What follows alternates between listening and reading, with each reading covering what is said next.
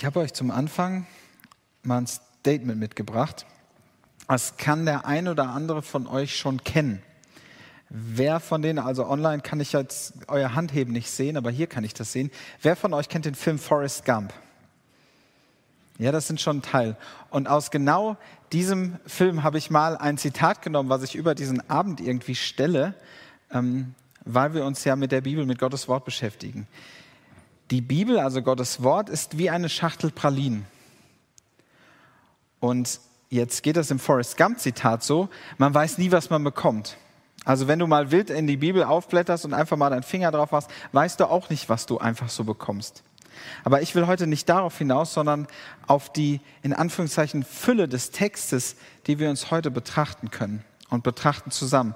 Und das ist nämlich so, dass du wie eine Pralinschachtel hast und du kannst dir und du solltest dir ähm, die Texte aufteilen.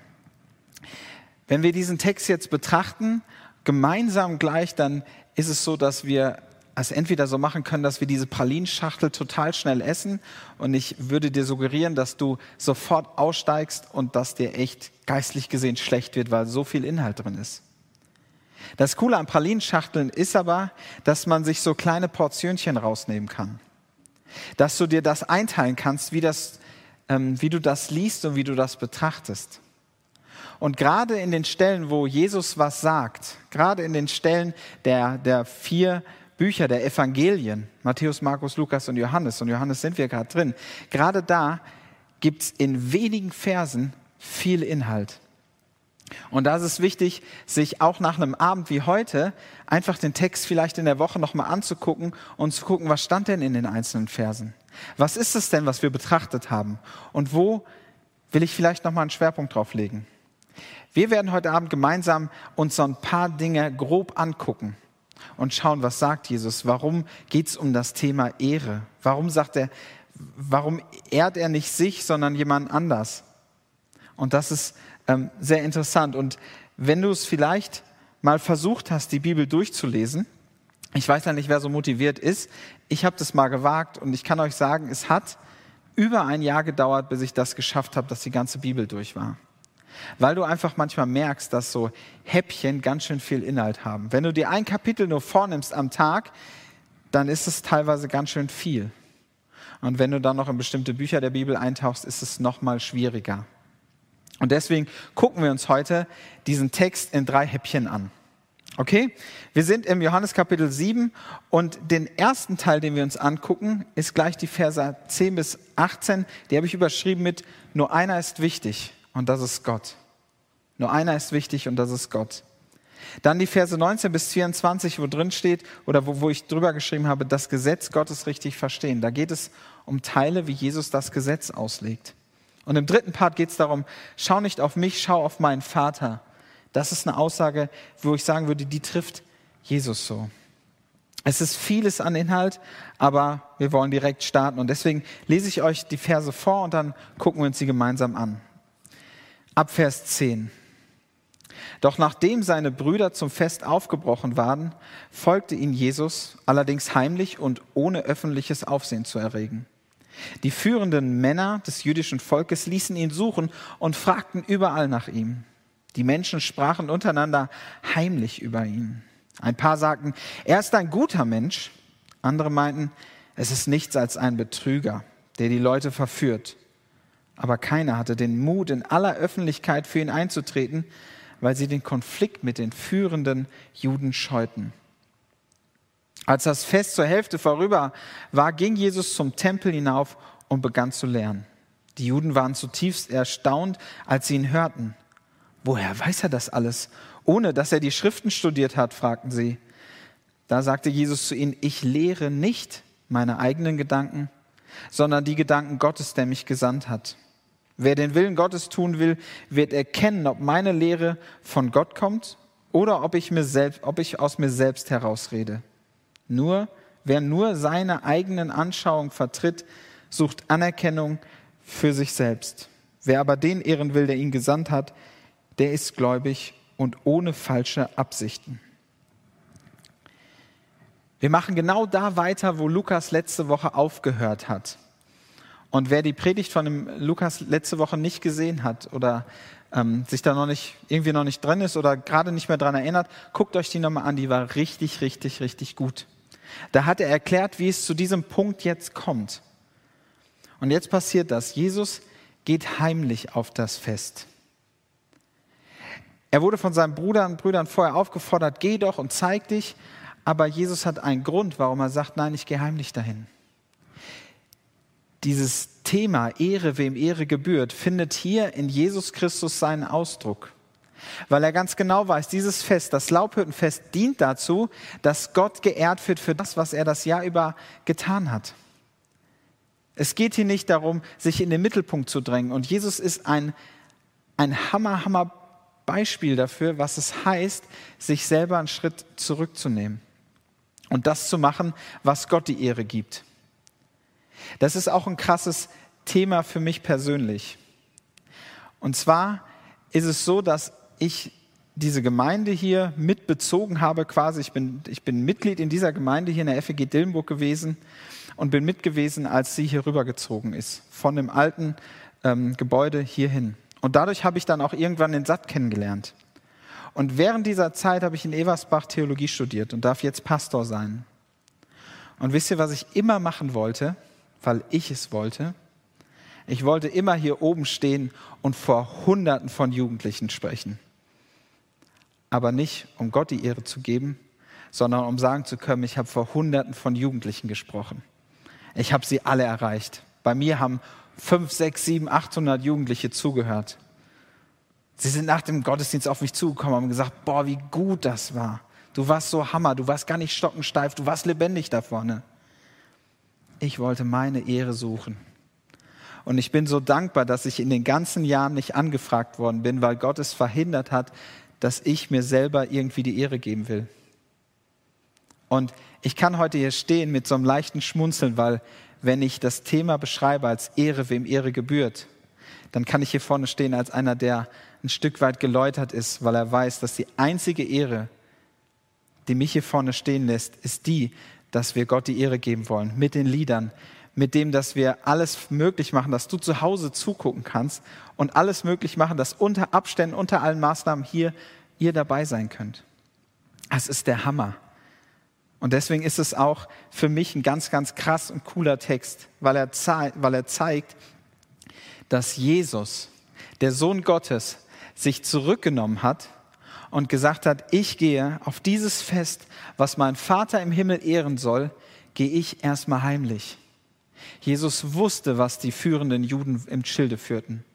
Er wusste, dass er zum Gesprächsthema Nummer eins ist, wenn er sofort öffentlich auftritt. Und dass die Leute, statt Gott zu ehren in diesem Fest und sich daran zu erinnern, sieben Tage lang, was er getan hat, sofort auf ihn fokussieren würden und sagen würden, boah, was, was macht dieser Jesus da?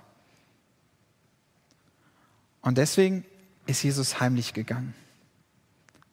Und wir können das daran erkennen, dass das passiert wäre, indem wie die Menschen schon über ihn anfangen zu reden. Die einen sagen, er ist total super und die anderen sagen, er ist total doof. Und die führenden Juden, die dieses Fest Jahr für Jahr feiern und die in verantwortungsvollen Positionen sind, vergleichbar vielleicht mit heute Gemeindeleitern, Älteste und Pastoren, die sich eigentlich auf dieses Fest auch ausrichten müssten, die sind da und fragen, wo ist Jesus? Mit dem haben wir noch eine Rechnung offen. Irgendwie müssen wir den doch fangen. Den ging es gar nicht um dieses Fest. Dem ging es gar nicht um Gottes Ehre. Sie hatten einen Auftrag, und zwar Jesus irgendwie zur Strecke zu bringen. Und da spitzt sich im Laufe des Textes auch noch zu. Und deswegen ist es für Jesus so wichtig, erstmal heimlich auf dieses Fest zu gehen. Erstmal nicht öffentlich aufzutreten, weil die Ehre gehört Gott allein. Und dann geht es in dem Text wie folgt weiter. Genau. Dann geht's, dann geht's da weiter, dass im Vers 19 steht, keiner von euch gehorcht dem Gesetz, das Mose euch gab. Ja, ihr versucht sogar mich zu töten. Mit welchem Recht? Die Menge erwiderte, du bist ja von einem Dämon besessen. Wer will dich töten? Jesus erwiderte, eine einzige Tat habe ich am Sabbat getan, an der ihr Anstoß nehmt. Aber auch ihr arbeitet am Sabbat, wenn ihr einen Menschen an diesem Tag beschneidet, weil Mose euch das Gesetz der Beschneidung gab. Dabei ist der Brauch der Beschneidung älter als das mosaische Gesetz. Er geht ja auf die Stammväter zurück. Denn wenn der vorgeschriebene Zeitpunkt für die Beschneidung eurer Söhne auf einen Sabbat fällt, dann vollzieht ihr die Beschneidung, um das mosaische Gesetz ja nicht zu brechen. Warum also empört ihr euch und verurteilt mich, weil ich einen Menschen am Sabbat geheilt habe? Denkt darüber nach und richtet nicht nach dem äußeren Schein. Jesus ist dann aufgetreten. Jesus ist, nachdem der, das Fest zur Hälfte rum war, ist er aufgetreten und hat sich gezeigt. Und dann hat er sich gezeigt mit einer Autorität, die nicht von ihm kommt. Das heißt, dann war der Punkt erfüllt, wo er gesagt hat, jetzt kann ich auftreten, weil jetzt ist die Hälfte des Festes um. Die Leute haben sich auf Gott fokussiert. Und wenn sie jetzt diesen Fokus auf mich wenden, dann ist es das, was ich ihnen sage, soll wieder nur den Vater ehren. Und das ist auch das, was er dann zum Schluss der letzten Verse sagt und jetzt einsteigt, indem er ihnen sagt, oder indem er genau auf diese Thematik einsteigt, die ihm vorgeworfen wird.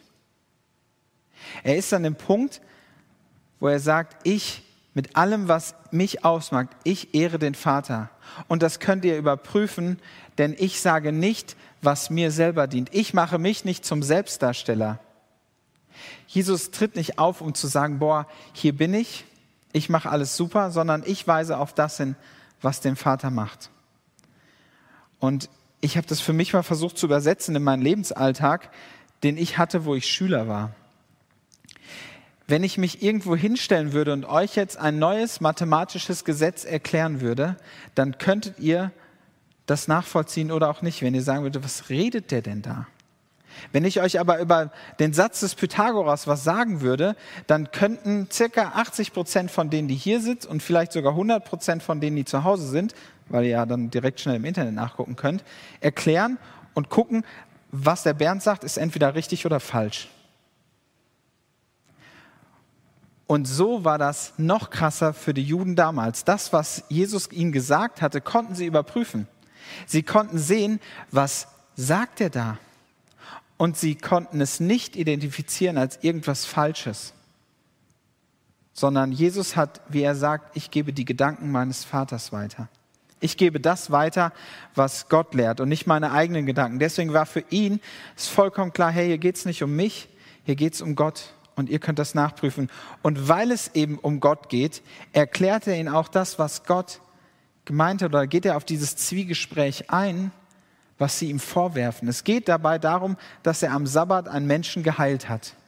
Und das Sabbatgebot heißt, du sollst nichts machen Wer schon mal ein bisschen sich damit auseinandergesetzt hat, der kann mal, ähm, oder der kann mir in dem Sinn folgen, dass es soll in Israel, soll es Aufzüge geben, die die ganze Zeit hoch und runter fahren, damit man ja nicht am Sabbat einen Knopf drücken muss, wenn man im Hotel irgendwo unterwegs ist oder in einem Haus. Die haben eine ganz krasse Auslegung, was es heißt, diesen, dieses Sabbatgebot zu halten. Und das ist auch der Grund, warum sie hier so krass mit Jesus umgehen, warum sie ihn wirklich töten wollen, warum sie wirklich was anhaben wollen. Weil sie sagen, du hast am Sabbat jemanden geheilt, das heißt, du hast was aktiv getan, dieses Gesetz ist gebrochen worden. Und das, was Jesus hier macht, ist total erstaunlich. Er nimmt sich diesen Vorwurf, er wusste das ja. Er nimmt sich diesen Vorwurf und sagt, hey, wenn ihr mir das vorwerft, das ist vollkommen in Ordnung, aber habt ihr verstanden, was dieses Gesetz aussagen soll? Und wenn ihr mir das, diese krassen Sachen vorwerft, was ist mit eurem Leben? Er zeigt an, was es heißt, sich selbst reflektieren zu können. Sich selbst hinterfragen zu können, ist das, was ich tue und was ich von anderen verlange, ist das was anderes als das, was auf mich zeigt? Einige von euch kennen vielleicht diese Momente, wenn man anderen irgendwelche Regeln überstülpt, die man aber selber gar nicht halten will. Also die, die für dich gelten, aber auf gar keinen Fall für mich. Wenn man irgendwo unterwegs ist und es gibt so Mitarbeiterbereiche, so Mitarbeiterlounge oder so, dann gibt es immer den Punkt, dass Leute versuchen, sich da reinzumogeln. Weil das ist ja irgendwas Besonderes. Und jemand, der dann, der dann sagt, okay, für mich gilt es aber nicht, dass ich Mitarbeiter sein muss, sondern ich, ich will das einfach so haben. Und so gibt es Regeln in der Schule und Regeln im, im alltäglichen Leben. Und jetzt sind noch mehr Regeln aufgestellt worden für den Monat November, wo man vielleicht sagt, für mich gelten die nicht. Wo man vielleicht jetzt, wenn man hier sitzt oder wenn man zu Hause ist oder wo auch immer man unterwegs ist und unter Leuten nachher kommt, die Maske vielleicht doch nicht aufzieht, weil er sagt, das gilt für alle anderen, aber ich mache da nicht mit.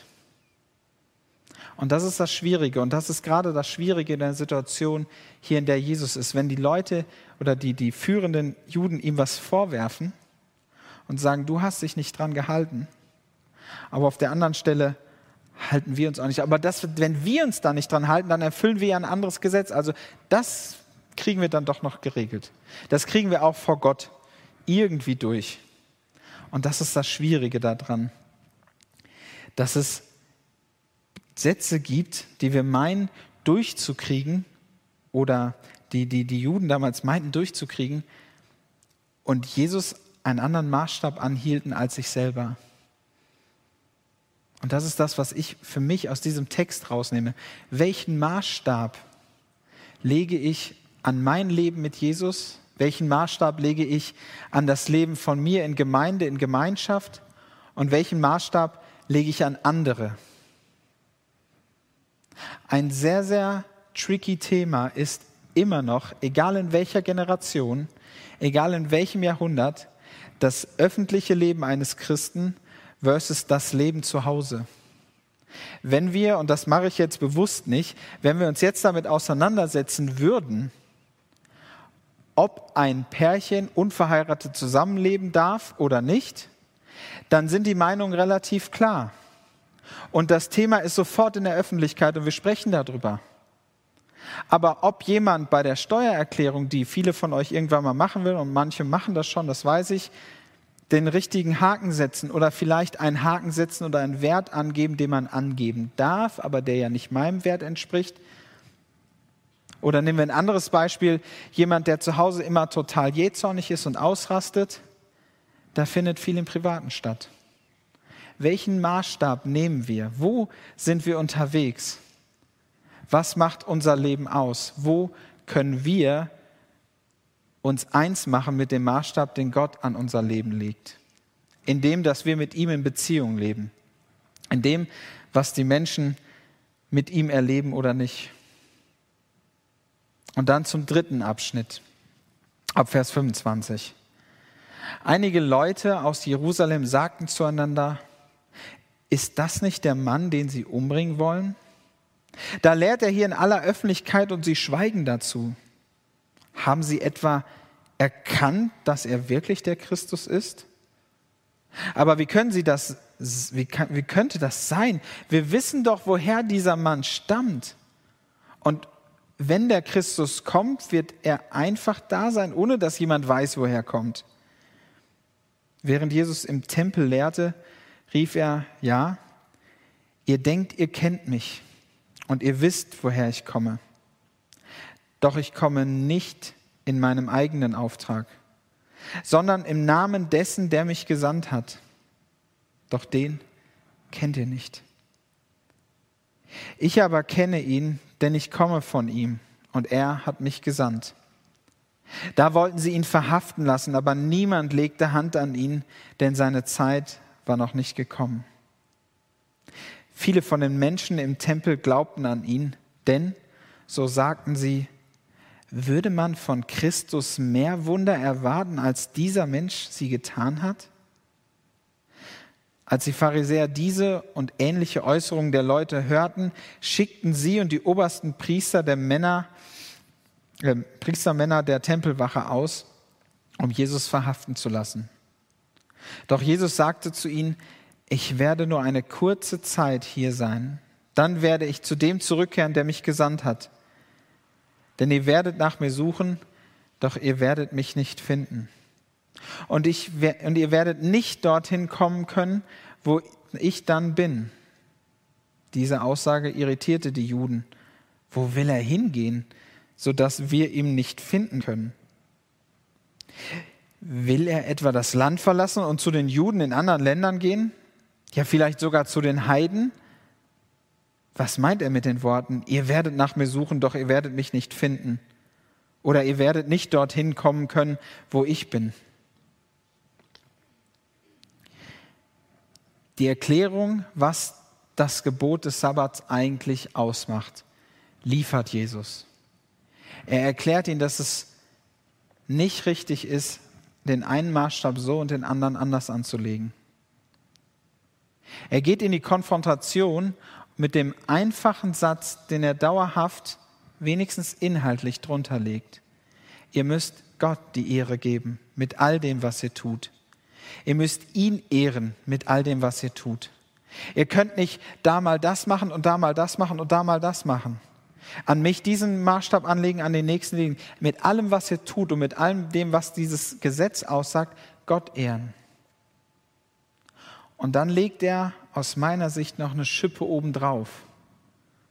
Er ist noch ein Stück krasser in seiner Aussage. Er sagt, aber eigentlich kennt ihr Gott gar nicht. Eigentlich kennt ihr den gar nicht, dem ihr mit dem Laubhüttenfest, das wir gerade feiern, die Ehre geben sollt. Eigentlich kennt ihr den gar nicht, der euch den Sabbat geschenkt hat, der euch die Gesetze geschenkt hat, damit ihr eine Beziehung zu ihm hinbekommt. Eigentlich kennt ihr den nicht, aufgrund dessen ich überhaupt hier bin. Und eigentlich habt ihr nichts von dem verstanden, was er euch in der Geschichte mit, mit dem Volk Israel mitgegeben hat. Eigentlich habt ihr es nicht verstanden. Und das ist echt krass. Stellt euch folgende Situation vor. Ihr seid mit eurem besten Freund oder mit eurer Familie unterwegs. Es kommt zum Streit. Und der Streit eskaliert so stark, dass ihr in einer Emotion heraus, weil man euch angreift, in einer negativen, einem negativen Vulkanausbruch sagt, ihr kennt mich eigentlich gar nicht. Und aus unserer menschlichen Sicht heraus gesehen ist das die Emotion, die überwiegt, die dem anderen angreifen will, um zu sagen, du hast überhaupt keine Ahnung, wer ich bin. Jesus benutzt diese Worte auch, aber nicht aus einer emotionalen Verletztheit raus. Nicht aus einem Verteidigungsmodus, in dem er wieder in den Angriff geht und sie angreift. Nein, aus einer tiefen Betroffenheit darüber, dass sie immer noch nicht verstehen, wer er ist. Und dass die Leute, die das verstehen, die sagen, würden wir denn von einem Messias und einem, dem Christus was anderes erwarten, als was dieser Mensch getan hat, es sich nicht trauen, öffentlich zu bekennen. Dieser Jesus ist ganz besonders. Wir dürfen heute hier sitzen, stehen, zu Hause zugucken, Gebäude haben, wo das Kreuz drauf ist, weil wir das verstanden haben, weil wir die ganzen Geschichten aus der Bibel kennen und weil wir wissen, was es heißt, mit Jesus unterwegs zu sein. Und wenn du das noch nicht weißt, es gibt keinen besseren Abend als heute Abend, sich damit auseinanderzusetzen. Vielleicht bist du hier und hast, bist einfach irgendwie hier reingerutscht dann wende dich nachher an das Gesprächsteam und sag, ich brauche noch mehr Informationen über diesen Jesus. Oder komm nachher auf mich zu. Und wenn ihr online seid, dann ist es genau eure Chance, wenn ihr irgendwelche Fragen habt und sagt, irgendwie bin ich auch da reingerutscht und eigentlich weiß ich gar nichts über diesen Jesus, dann gibt es keinen besseren Moment, als sich jetzt die Frage zu stellen, zu sagen, ich will mehr Informationen darüber haben. Ich will mit jemandem reden. Weil Jesus ist jeden Tag da, jede Minute, jede Sekunde und will nur eins, in der Beziehung zu dir und zu mir leben. Und genau das ist das, was er den Menschen damals schon ans Herz legt. Und ich glaube nicht, dass er das gemacht hat mit einem Yeah und ihr kennt mich gar nicht und ihr kennt Gott gar nicht, sondern in einer Betroffenheit. Das liest man in verschiedenen Versen der, der Evangelien immer wieder, dass Jesus tief betroffen war. Und dass er ihn auch, ja gerade auch bei dem krassesten und erlösendsten Moment der Geschichte gleichzeitig sagt und für, sie, für uns Menschen einträgt und sagt, Vater, vergib ihnen, denn sie wissen nicht, was sie tun. Vergib ihnen, denn sie wissen nicht, was sie tun. Und hier macht er denn, bringt er die ganze Situation fast sogar schon krass zum Eskalieren, indem er ihnen das vorwirft. Und dann die Reaktion, die die führenden Juden damals gezeigt haben, ist die Reaktion, die, glaube ich, viele von uns, ich würde mich da auch mit einschließen, normalerweise auch in der Situation so gebracht haben. Aus dem heraus, was bildet dieser Mensch sich ein? Wenn mir jemand als Pastor vorwirft, ich habe keine Ahnung von dem, was ich sage, oder ich kenne die Bibel gar nicht, oder ich weiß doch gar nicht, was da drin steht, dann fühle ich mich gekränkt. Ganz ehrlich. Und das kann auch vielleicht so sein, dass ich in dem, was er mir vorwirft, gar nicht so bewandert bin. Aber das ist erstmal kränkend, wenn dir jemand vorwirft, du kennst dich gar nicht aus mit dem. Was redest du da überhaupt? Und die Juden sind gekränkt, weil sie das noch nie so krass gehört haben. Und ganz tief drin, und das liest man in den vielen Gesprächen zwischen Jesus und den Pharisäern und Schriftgelehrten, kommt hervor, dass sie Angst haben um ihre Zukunft, dass sie Angst haben um ihren Job, dass sie Angst haben, die autoritäre Macht, die ihnen gegeben worden ist, durch ihr Amt zu verlieren weil da jemand ganz anders agiert, als sie das machen. Sie haben das Volk, und ihr könnt euch mal mit der, mit der Geschichte Israels auseinandersetzen, sie haben das Volk in Kontrolle. Sie wissen, was sie tun können und welche Stellschrauben sie drehen können, welche Gesetze sie angepasst haben. Das steht alles in der Bibel, was aus zehn Geboten und 603 weiteren Geboten gemacht worden ist. Jesus prangert das öffentlich in verschiedenen ähm, Kapiteln und Versen wieder an, dass er sagt, ihr versteht gar nicht, was ihr da lehrt. Und ihr verändert das so stark, dass die Menschen das gar nicht erfüllen können. Und die Juden wollen das mit sich nicht machen lassen. Sie stehen auf und sie versuchen, ihn in irgendeiner Form da wegzubringen, ihn gefangen zu nehmen. Doch das Tolle ist, die Zeit dafür ist noch nicht geschaffen. Jesus wusste, die Zeit ist noch nicht da, um diesen nächsten Schritt zu gehen, um gefangen genommen zu werden, um vor den Hohen Rat treten zu müssen, um verurteilt und gekreuzigt zu werden. Wir befinden uns in Kapitel 7.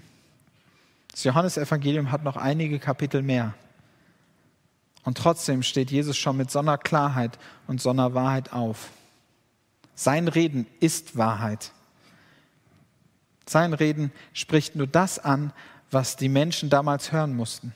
Und vielleicht gilt es auch für dich, dass du das hören musst. Dass du hören musst, ich lege an andere die Gesetze an. Das müssen sie halten. Und an mich selber aber irgendwie nicht. Und vielleicht bist du auch so unterwegs, dass du sagst, hey, die zehn Gebote, die sind so wichtig für mein Leben und ich muss mich an alles halten. Dann empfehle ich dir, die Bergpredigt mal zu lesen, was wirklich heißt, die Gebote halten zu müssen. da sind Gesetze, die sind relativ schwer zu halten.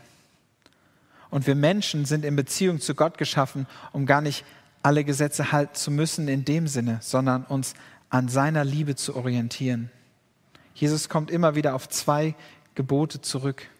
Auf das Miteinander unterwegs sein, indem man Gott liebt und seinen Nächsten. Und das ist schwierig gewesen für die Menschen damals zu verstehen. Und heute, obwohl wir so viel haben, obwohl wir die Evangelien haben, obwohl wir die Apostelgeschichte haben und Hebräerbrief, haben wir viel, viel, viel, was uns immer wieder beschäftigt. Und da ist es gut, sich dieses Bild in Erinnerung zu rufen, dass die Bibel wie eine Pralinschachtel ist, dass wir uns immer Teile nehmen können und mal probieren können und mal durchkauen können. Es muss nicht Schokoladenpralinen sein, vielleicht sogar noch mit einer ekligen Schnapsfüllung oder so. Das kannst du besser einschätzen als ich, was dir liebt. Also ich fände so eine ähm, Gummibärchen-Pralinenschachtel richtig cool, ja, wo man verschiedene Gummibärchensorten drin hat. Ähm, oder Marzipan, ich liebe Marzipan. Wenn man da so ein Stückchen hat. Und stell dir vor, dass das Wort Gottes so reichhaltig ist, Du kannst aber übrigens auch vegetarische oder vegane Sachen nehmen. Also auch, du kannst Brokkoli da rein tun. Alles das, stell dir das vor, was für dich am besten und am schönsten ist und wie du das genießen würdest. Ein leckeres Essen, eine Pralinschachtel. Und übertrag das auf Gottes Wort und dann setz dich damit auseinander. Und vielleicht hast du heute Und dieser Text ist deswegen, der ist so reichhaltig, viele verschiedene Punkte genommen. Und er kann, vielleicht hast du auch gemerkt, Bob, der Typ da vorne, der hat überhaupt gar keinen roten Faden da drin. Der ist mal bei diesem Thema und bei, bei jedem Thema und mal beim anderen Thema. Ja, das ist die Bibel. Da ist innerhalb von diesen Versen, die wir gelesen haben, eine so große Vielfalt an Themen, die wir mit Jesus angehen können. Und weißt du was? Jesus will das mit dir angehen, mit dir persönlich. Er liebt es, mit dir Zeit zu verbringen. Und das muss keine fünf Minuten morgens oder abends oder mittendrin mal eben schnell sein, in der stillen Zeit. Das muss nicht deine fünf Minuten Bibellese sein. Der will 24 Stunden mit dir unterwegs sein. Und das ist das Wichtige daran. Und wenn wir dann noch das verstehen, dass er das nicht will, dass wir unser eigenes Ding daraus drehen und das so und so wenden, damit wir irgendwie im Mittelpunkt stehen, dann ist es noch mehr wert, weil er will, dass wir lernen, dass das, was auf seinem Herz liegt, auch auf unser Herz kommt. Dass wir den ehren, der das Ganze möglich gemacht hat. Den ehren, den wir Schöpfer nennen. Den ehren, der unser Vater im Himmel sein will und ist. Und dass wir genau dahin kommen, dass wir sagen, Ehre, wem Ehre gebührt. Dass wir genau das erkennen, dass in den Liedern, die wir jetzt gleich wieder singen werden, und die Band kann schon ruhig nach vorne kommen, ähm, dass wir genau das machen, dass wir ihm die Ehre bringen. Mit dem, dass wir zusammen gleich in unseren Herzen hier vor Ort singen können, dass du live zu Hause singen kannst, auch vielleicht mit der Ausdruckshaltung, die Hände zu erheben, dich hinzuknien. Vielleicht machst du das zu Hause wesentlich, äh, oder ist das für dich zu Hause wesentlich einfacher, weil dich keiner sieht. Ähm, dann probier das mal aus, diese Anbetungshaltung. Wenn du Fragen dazu hast, dann liest sie mal im Alten Testament durch, was sie für Anbetungshaltung hatten. Und hier, ihr, ihr dürft euch auch frei fühlen. Ich bete. Papa im Himmel, ich danke dir dafür, dass du groß bist. Und ich danke dir dafür, dass es das Coolste ist, mit dir in einer Beziehung zu leben. Und mit allem, was mich ausmacht und mit allem, was uns ausmacht, wollen wir dir die Ehre geben. Mit all dem, was hier passiert, in diesen Sattgottesdiensten über Jahrzehnte hinweg, war es das Wichtigste und ist es das Wichtigste, dass dein Name geehrt wird, weil wir Gottesdienst feiern. Wir wollen dir mit unserem Leben und mit dem, was wir dir Sonntag für Sonntag bringen, dienen. Und du willst uns mit deiner Liebe erfüllen, dass wir dir diesen Dienst bringen können. Ich danke dir dafür, dass du da bist, dass du groß bist und dass es nur einen gibt, dem alle Ehre gebührt, dir allein. Amen.